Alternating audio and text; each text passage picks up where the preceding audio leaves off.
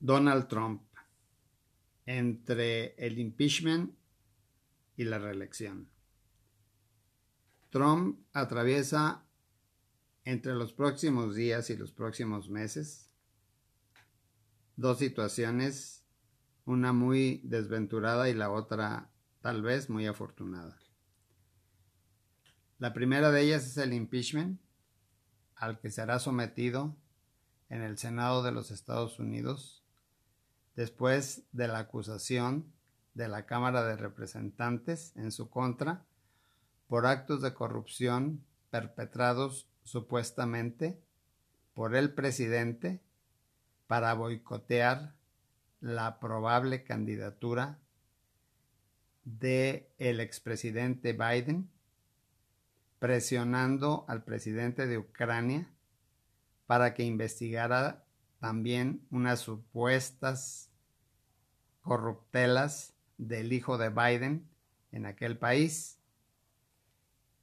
Todo fue una cuestión completamente ilegal, así se demostró en el procedimiento de investigación que se realizó en la Cámara y que llevó a una votación mayoritariamente del Partido Demócrata para acusar en la Cámara de Senadores en Estados Unidos llamado Senado, eh, que se erigirá en gran jurado presidido por el juez de la Corte Suprema de los Estados Unidos, en donde el resultado podría ser la destitución del presidente.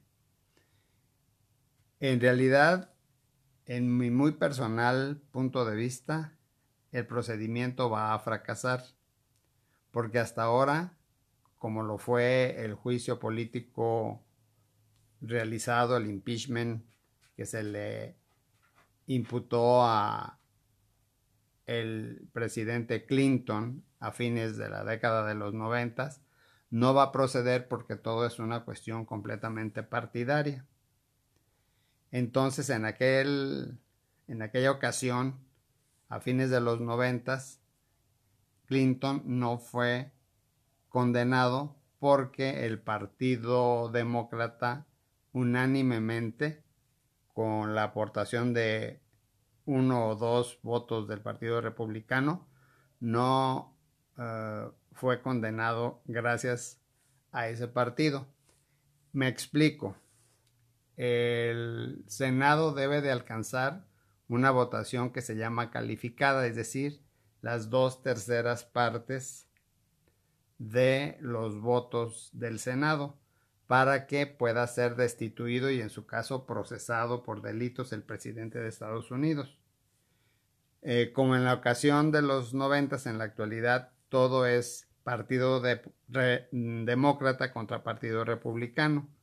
Cuando el asunto llegue al Senado, eh, la votación no va a poder alcanzar eh, una mayoría de dos terceras partes porque el Senado está dividido prácticamente en partes iguales. Tiene una ligera eh, mayoría el Partido Republicano, lo cual puede hacer que se salve casi con seguridad el presidente Trump de ser destituido.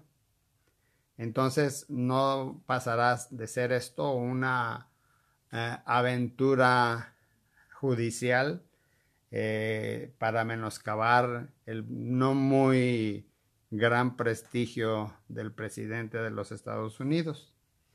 La otra aventura va a ser precisamente la elección del primer martes de noviembre de este año en donde Trump ya ha anunciado y casi seguro eh, buscará la reelección.